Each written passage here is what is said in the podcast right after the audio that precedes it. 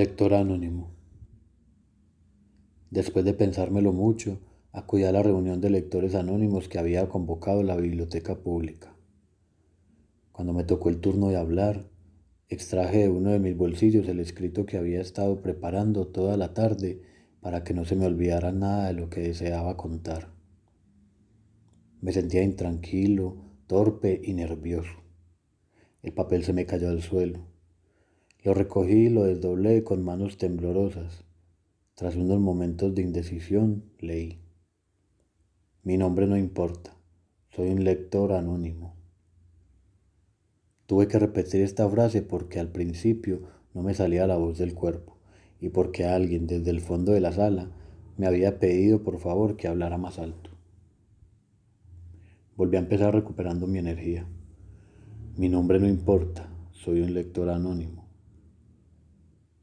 El día que dije en mi casa que me gustaba leer, mi padre puso el grito en el cielo. Se levantó de golpe de su sillón preferido y furibundo pegó un puñetazo encima de la mesa.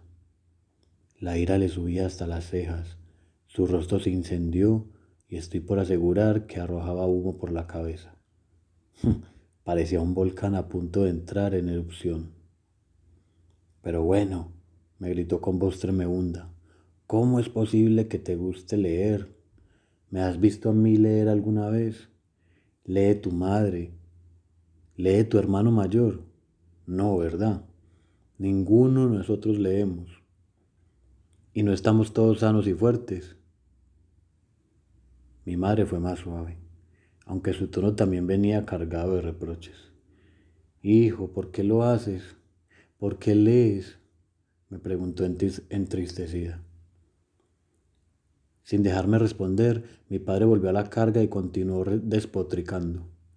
Vamos a ver, tienes un ordenador, tienes un montón de videojuegos, te hemos puesto un televisor en tu cuarto y a pesar de todo eso, qué buenos esfuerzos nos ha costado. El niño caprichoso prefiere leer libros. ¿Te parece bonito ese vicio? Vicio. Yo la verdad no supe qué responder.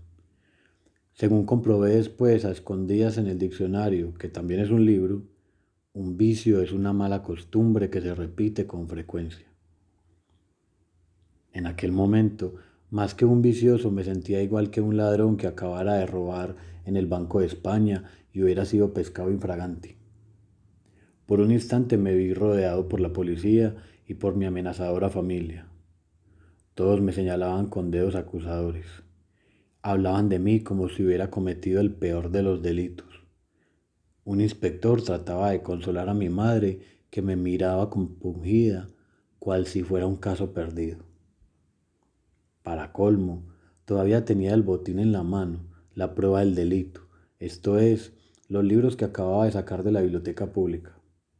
Mis padres los miraron horrorizados.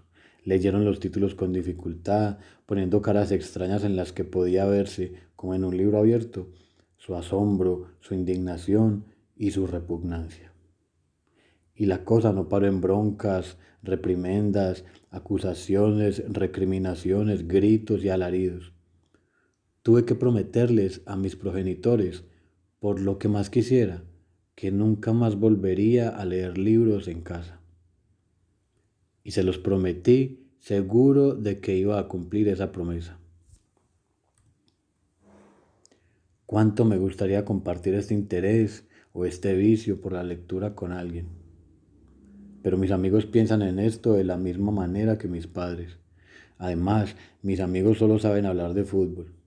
Sus conversaciones giran y giran sin parar alrededor de partidos, jugadores y equipos. No tengo nada en contra del fútbol, Solo es que quisiera poder hablar también de otras cosas.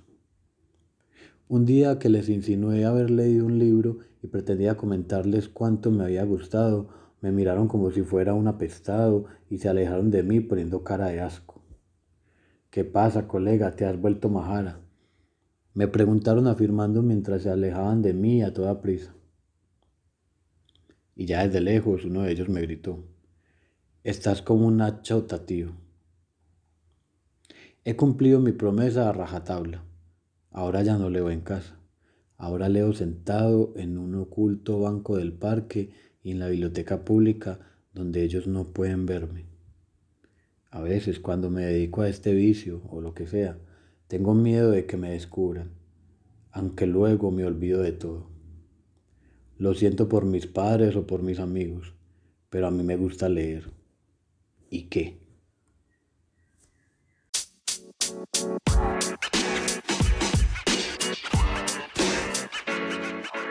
You know, man.